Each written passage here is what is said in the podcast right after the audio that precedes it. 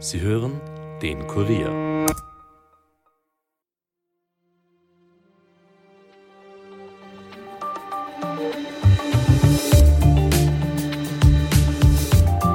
Plant Putin schon den nächsten Krieg, und zwar gegen die NATO? Fast zwei Jahre ist es her, dass Russland den Angriffskrieg gegen die Ukraine gestartet hat. Die Kämpfe dauern auch heute noch an und das unter schweren Bedingungen. Einerseits wegen des winterlichen Wetters, andererseits weil die Ukraine nach wie vor auf die Hilfe von anderen Staaten angewiesen ist und die wird zunehmend weniger. Indes gehen manche Experten davon aus, dass Putin bereits den nächsten Krieg planen könnte. Ich habe mit Politikwissenschaftler und Russland-Experte Gerhard Mangot gesprochen und ihn gefragt, wie er diese Möglichkeit einschätzt und ob Putin überhaupt eine Chance hätte gegen die NATO. Außerdem hört im Interview, wie derzeit die Lage in der Ukraine ist, inwiefern der Nahostkrieg Putin nützen könnte und wie es eigentlich um mögliche Friedensverhandlungen zwischen der Ukraine und Russland steht. Mein Name ist Caroline Bartosch. Es ist Mittwoch, der 6. Dezember und ihr hört den Daily Podcast des Kurier. Schön, dass ihr zuhört. Es ist noch nicht lange her, da hat der russische Präsident Wladimir Putin am Vorabend des NATO-Treffens in Brüssel sein Land wissen lassen, dass Russland nicht nur seine Souveränität als Weltmacht zurückerlangt habe, sondern auch, dass es seit der Invasion sogar stärker geworden sei. So Putin zumindest. Aber stimmt das wirklich? Ist Russland stärker geworden und Putin auf der politischen Weltbühne rehabilitiert? Immerhin ist er erst heute in die Vereinigten Arabischen Emirate gereist und will anschließend auch noch nach Saudi-Arabien reisen. Auch in Russland selbst zeigt er sich wieder häufiger in Menschenmengen. Und sogar am virtuellen G20-Gipfel hat Putin selbst teilgenommen. Bei den vorangegangenen beiden Gipfeln in Indien und Indonesien hat er sich ja von seinem Außenminister Lavrov vertreten lassen. Seit Putin vom Internationalen Strafgerichtshof per Haftbefehl als Kriegsverbrecher gesucht wird, hat er nur wenige Reisen ins Ausland unternommen. Nun scheint es aber so, als würde er auf die politische Weltbühne wieder zurückkehren. Was das zu bedeuten hat, wie die Lage in der Ukraine ist und wie es um die Chance steht, dass Putin schon den nächsten Krieg, und zwar gegen die NATO plant, wie das so manche Militärexperten bereits fürchten, bespreche ich jetzt mit Gerhard Mangott. Er ist Politikwissenschaftler und Russland-Experte. Herzlich willkommen bei uns im Podcast. Vielen Dank, dass Sie sich heute die Zeit dafür nehmen. Sehr gerne. Herr Mangott, der russische Präsident Wladimir Putin reist ja unter anderem in die Arabischen Emirate. Inwiefern ist Putin denn auf die politische Weltbühne zurückgekehrt, beziehungsweise war er in Wahrheit eigentlich nie weg? Nun, Russland und vor allem Putin sind sicherlich vom globalen Westen völlig isoliert. Eine Reise von Putin nach Europa oder gar in die USA ist völlig unmöglich. Er würde dort auch wegen des Haftbefehls des Internationalen Strafgerichtshofes verhaftet. Aber es gibt Länder, die dieses Römer-Statut, die Grundlage des Strafgerichtshofes, nicht unterzeichnet und ratifiziert haben. Und in die kann Putin noch gefahrlos reisen und deswegen auch seine Reise nach Saudi-Arabien und in die Vereinigten Arabischen Emirate. Mhm. Ähm, was ist denn von dieser Reise zu erwarten? Was bedeutet die denn überhaupt? Nun, Russland ist spätestens seit dem syrischen Bürgerkrieg geopolitisch wieder in den Nahen und Mittleren Osten zurückgekehrt. Äh, es hat dort eine Gesprächsbasis eigentlich mit allen, äh, mit Israel genauso wie mit den Palästinensern, mit den arabischen Staaten genauso wie mit dem Iran, dem persischen Iran. Also Russland ist in seiner Diplomatie sehr pragmatisch, sehr flexibel, macht überhaupt nichts abhängig an Kooperation von innenpolitischen Ereignissen und, und Vorgängen und ist in dieser Region tatsächlich ein gern gesehener Gast. Die äh, Reise nach Saudi-Arabien und in die Vereinigten Arabischen Emirate dient sicherlich auch äh, der Abstimmung über die Ölförderpolitik. Man will ja die Ölförderung äh, künstlich begrenzen, um die Preise auf den Rohölmärkten wieder nach oben zu treiben. Aber man wird natürlich bei dieser Gelegenheit auch intensiv sprechen darüber, wie es im Israel-Gaza-Konflikt weitergehen kann, wie man an eine Zwei-Staaten-Lösung wieder denken kann und dieser näher kommen kann. Das sind sicherlich Themen, die hier behandelt werden. Und natürlich wird auch über den Krieg Russlands in der Ukraine gesprochen werden. Mhm. Sie haben jetzt gerade schon ähm, den Gaza-Krieg angesprochen. Inwiefern hat denn der Einfluss auf die Stellung Putins? Putin stellt sich ja an die Seite der Palästinenser und stilisiert sie und auch sich selbst als Opfer des Westens, könnte man sagen, und der USA natürlich, und sammelt damit ja wieder zusätzliche Sympathiepunkte, oder? In der arabischen Welt natürlich. Ich denke, Russland verhält sich da opportunistisch. Russland hat äh, lange Beziehungen zu Hamas, zu ihrem politischen Arm, aber auch sehr gute Beziehungen zu Israel. Dass Russland jetzt sich vor allem pro-palästinensisch äußert, soll dazu dienen, im arabischen Raum Unterstützung zu finden, Ansehen zu vergrößern, weil in diesem globalen Süden ist die Sympathie nahezu ausschließlich auf der Seite der Palästinenser. Gleichzeitig will Russland aber die Beziehungen zu Israel nicht beschädigen, belasten schon, aber nicht beschädigen, weil das Verhältnis zwischen Putin und Netanyahu, zwischen den beiden Staaten, für beide vorteilhaft ist. Israel hat noch keine Sanktionen gegen Russland wegen des Überfalls in der Ukraine verhängt, hat keine letalen Waffen an die Ukraine geliefert, trotz äh, starker Bitten der ukrainischen Führung. Und umgekehrt, als Gegenleistung gibt Russland Israel und der israelischen Luftwaffe freie Hand, um in Syrien auf dem Boden Ziele der syrischen Regierungstruppen anzugreifen, der iranischen Revolutionsgarden und auch schiitischer Milizen, vor allem die Miliz Hisbollah.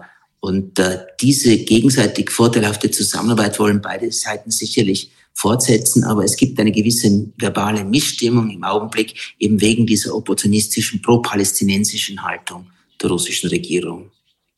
Mhm. Wenn Sie jetzt schon sagen, Putin agiert hier vor allem opportunistisch, ist Russland durch die derzeitigen geopolitischen Entwicklungen, also vor allem durch den äh, Gazakrieg, jetzt stärker geworden, würden Sie sagen? Russland könnte davon profitieren, wenn der Krieg lange dauert, was durchaus möglich ist, wenn der Krieg sogar sich an mehreren Fronten entfaltet, was auch nicht auszuschließen ist, wird das Russland sicherlich nützen. Es ist jetzt schon so, dass die politische und mediale und öffentliche Aufmerksamkeit sich stark von der Ukraine wegverlagert hat und sich auf den Nahostkonflikt konzentriert. Und es gibt schon erste Ressourcenkonkurrenz, wie man das in Brüssel nennt, zwischen der Ukraine und Israel. Konkurrenz um westliche Militär- und Finanzhilfe. Es gibt auch Beispiele, dass Artilleriemunition, die für die Ukraine bestimmt war, umgeleitet wurde nach Israel, weil auch Israel dieses Kaliber an Artilleriemunition nützt. Also man sieht schon, dauert der Krieg lang, ist das für die Ukraine sowohl von der Wahrnehmung des Krieges in der Ukraine, aber vor allem auch im Hinblick auf die Unterstützung der Ukraine militärisch und finanziell sehr nachteilig. Mhm. Sie haben jetzt schon gesagt, der Fokus wird immer weniger auf den Krieg in der Ukraine gelenkt. Wir legen ihn jetzt mal kurz genau dorthin. Wie ist denn jetzt derzeit die Lage, vor allem auch mit Hinblick auf den Winter und die dadurch sehr schwierigen Bedingungen?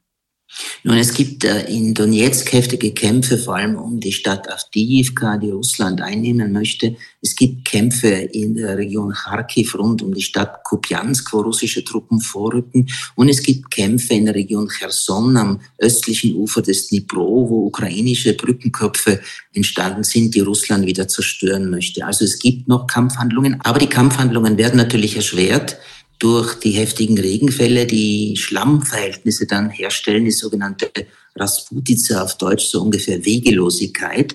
Und dann eben der Winter mit Schneestürmen, äh, mit gefrorenen Böden äh, und eben kaum noch Deckung durch entlaubte Bäume, äh, wird das Kampfgeschehen sicherlich deutlich zurückgehen, aber es wird nicht völlig aufhören. Das ganze Bild aber ist eines, des Stellungskrieges, des Abnützungskrieges. Das hat auch der Oberbefehlshaber der ukrainischen Streitkräfte Saluzhny vor etwa vier Wochen in der britischen Zeitschrift The Economist zugegeben und hat gesagt, es werde schwer sein, aus diesem Stellungskrieg herauszukommen. Es gibt auch Militärexperten, die sagen, es wird sich 2024 daran nichts ändern, auch wenn die Ukraine noch mehr und noch bessere Waffen erhalten sollte. Und das führt von Seiten mancher nicht aller und nicht einmal der Mehrheit der westlichen Staaten doch schon zu größerem Druck auf die ukrainische Regierung, doch Verhandlungsmöglichkeiten zu, äh, zu sondieren, auszuloten, um mit Russland zumindest über einen Waffenstillstand zu sprechen. Das Problem ist nur, Russland konzentriert sich vor allem auf den 5. November des nächsten Jahres, auf die US-Präsidentenwahlen. Und es ist eher unwahrscheinlich, dass sich Russland vor diesem Datum wo man sich eine Rückkehr Trumps in das Präsidentenamt erwartet, mit der Ukraine sich tatsächlich an den Verhandlungstisch setzen wird. Es ist natürlich auch so, dass die ukrainische politische Führung und Präsident Zelensky das derzeit und für die nächste Zeit auch kategorisch ausschließt. Okay, das wäre jetzt auch meine Frage gewesen. Das heißt, der Druck auf Zelensky wird zwar immer größer von einigen westlichen Staaten, dass es äh, vielleicht doch in, in Zukunft zu Verhandlungen kommen sollte, aber da gibt es von der Ukraine und vor allem von Zelensky ein klares Nein dazu. Nein, Zelensky hat gesagt, wir sind jetzt in einer schwachen Verhandlungsposition. Wir denken nicht daran, mit Russland zu verhandeln. Es gibt auch ein Dekret Zelenskys, wo Verhandlungen mit Putin explizit verboten sind. Und es gibt eine ukrainische Vorbedingung für Verhandlungen. Und diese Vorbedingung lautet, dass alle russischen Truppen sich vom gesamten Territorium der Ukraine, also auch von der Krim, zurückziehen müssen, bevor Verhandlungen begonnen werden. Aber das wäre natürlich gleichbedeutend mit einer desaströsen Kriegsniederlage Russlands, nach der es jetzt jedenfalls nicht ausschaut und worüber sollte dann noch verhandelt werden. Und Russland hat auch Vorbedingungen. Es sagt Verhandlungen gerne, aber erst, wenn die ukrainische Führung anerkennt, dass die vier ost- und südukrainischen Regionen, die Russland im September des letzten Jahres annektiert hat, als russisches Staatsgebiet anerkannt werden. Und dagegen ist äh, sowohl die politische Führung als auch die große Mehrheit der ukrainischen Bevölkerung. Was glauben Sie denn, was bräuchte es, damit sich hier diese sehr verhärteten Positionen auf beiden Seiten ein bisschen lockern würden, dass vielleicht die Aussicht auf mögliche Verhandlungen ein bisschen besser werden könnte?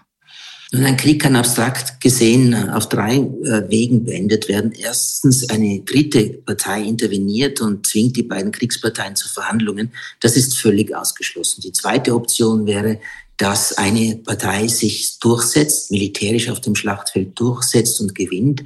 Auch das ist überhaupt nicht wahrscheinlich in absehbarer Zeit. Und dann bleibt eben die dritte Option, nämlich dass die beiden Kriegsparteien irgendwann militärisch so erschöpft sind, dass es sich keine Gewinne mehr auf dem Schlachtfeld erwarten und dann zu Verhandlungen bereit sind. Und diese dritte Option der Kriegsbeendigung ist sicherlich die wahrscheinlichste. Wir sind nur noch nicht dort. Es sind beide Seiten noch nicht kriegserschöpft. Mhm. Stichwort äh, Kriegserschöpfung. Mehr als eineinhalb Jahre nach Beginn dieses Angriffskriegs hat der russische Präsident Wladimir Putin ja vor ein paar Tagen eine erneute Vergrößerung seiner Armee angeordnet. Die Zahl der bewaffneten Kräfte soll auf rund 1,3 Millionen erhöht werden. Das wäre eine Steigerung von um die 170.000 Vertragssoldaten und Wehrdienstleistende. Das heißt, militärisch gesehen hat Russland hier noch viele Möglichkeiten. Nun, das ist die zweite Erhöhung der Sollzahl für die russischen Streitkräfte seit Kriegsbeginn.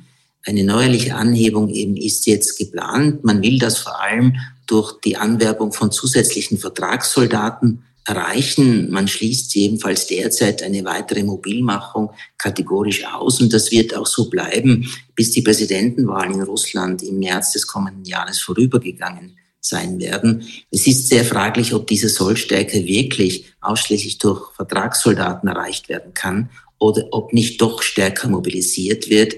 Ich glaube, äh, wenn eine Sollstärke formuliert wird von russischer Seite in dieser Höhe, dann ist das auch ein Signal, dass Russland jedenfalls den Personalnachschub hat, um seine Streitkräfte zu vergrößern. Das ist auch ein Signal an die Ukraine, deren Sommeroffensive ja nicht nur wegen wenig und zu spät gelieferten westlichen Waffen gescheitert ist, sondern auch, weil die Ukraine äh, immer größer werdende Rekrutierungsprobleme hat. Es genügt also nicht nur, wenn der Westen zusätzliche Waffen liefert, es muss auch ukrainische Soldaten geben, die diese bedienen. Und im Personalnachschub ist die Ukraine Russland sicherlich unterlegen. Jetzt haben Sie vorher auch schon den 5. November angesprochen und dass Russland darauf hofft, dass Trump wiedergewählt wird als äh, US-Präsident. Was genau würde das denn für den Kriegsverlauf bedeuten?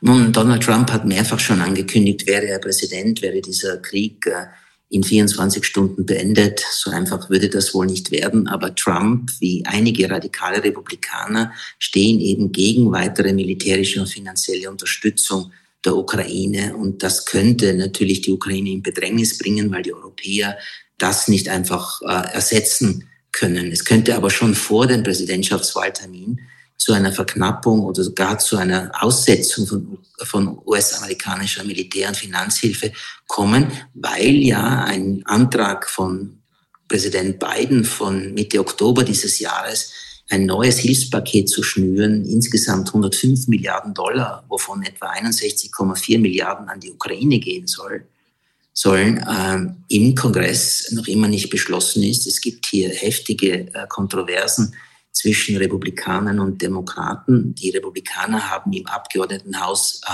ja auch die knappe Mehrheit und äh, es ist daher noch völlig offen, ob äh, überhaupt neues Geld bewilligt werden wird. Die Republikaner versuchen dieses äh, Bemühen der Demokraten und des Präsidenten um neue Finanz- und Militärhilfe zu nutzen, um Zugeständnisse in Bereichen zu bekommen, wo sie eben keine Zugeständnisse erhalten konnten in den letzten 10, 20 Jahren, nämlich in der Migrationspolitik. Es soll das Asylrecht verschärft werden, es soll das Bleiberecht verschärft werden und es soll die Grenze die südliche Grenze der USA zu Mexiko stärker geschützt, äh, die Grenzschutzeinrichtungen stärker ausgebaut werden. Das fordern die Republikaner als Gegenleistung für ihre Zustimmung. Und das ist etwas, was die Demokraten, wenn man an ihre Wählerschaft denkt, kaum äh, tun können, wo sie kaum zustimmen können. Mhm. Ich würde gern abschließend noch auf einen anderen Punkt zu sprechen kommen. Und zwar, einige Militärexperten fürchten, dass Putin auf längere Sicht gesehen bereits den nächsten Krieg planen könnte, und zwar gegen die NATO. Wie schätzen denn Sie das ein? Es gibt Experten, die sagen, äh, das würde bevorstehen, wenn Russland in der Ukraine gewinnt. Äh, aber ich halte das ähm, für äußerst unwahrscheinlich. Es mag zwar Ambitionen auf russischer Seite, auf Seite Putins geben, aber Ambitionen sind das eine und Fähigkeiten sind das andere. Russland hat schlichtweg nicht die konventionellen Fähigkeiten gegen ein NATO-Land und damit gegen die konventionellen Streitkräfte der NATO vorzugehen. Schon gar nicht jetzt, wo dieser Krieg schon 22 Monate dauert. Also eine solche Gefahr sehe ich nicht. Ich habe aber ein bestimmtes Gefühl, dass die Leute sagen, wenn die Ukraine fällt, ist die NATO als nächstes dran. Das vor allem deswegen sagen, weil sie damit Stimmung machen möchten, in der, machen möchten in der Öffentlichkeit, um die Militärhilfe an die Ukraine auszuweiten und die eigene Hochrüstung der eigenen Streitkräfte in der Öffentlichkeit akzeptabel zu machen. Ich denke, das ist vor allem der Hintergrund dieser Warnungen vor einer Ausweitung des Krieges ich sehe ein solches äh, Ziel auf Seite der russischen Regierung nicht, einfach weil Russland dazu nicht in der Lage ist. Aber Sie sagen schon, es könnte quasi die Ambitionen geben, aber die Ressourcen würden fehlen. Habe ich das richtig verstanden?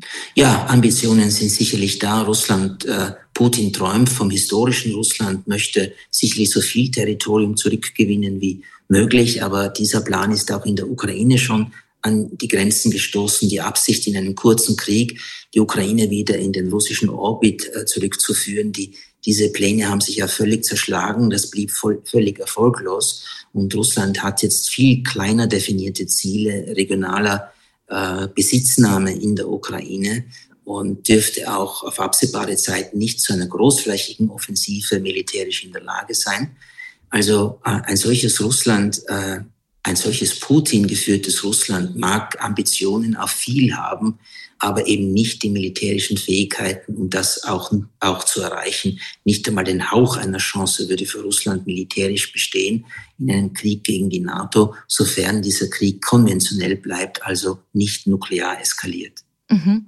Aber es ist ja so, dass die Waffenarsenale und, und Co. vieler NATO-Länder jetzt trotzdem auch in diesem Krieg gerade geleert werden, weil ja eben die, ähm, die Lieferungen an die Ukraine erfolgen. Aber trotzdem sagen Sie, das Kräfteverhältnis ähm, ist äh, trotzdem ganz klar, dass Russland keine Chance hätte hier.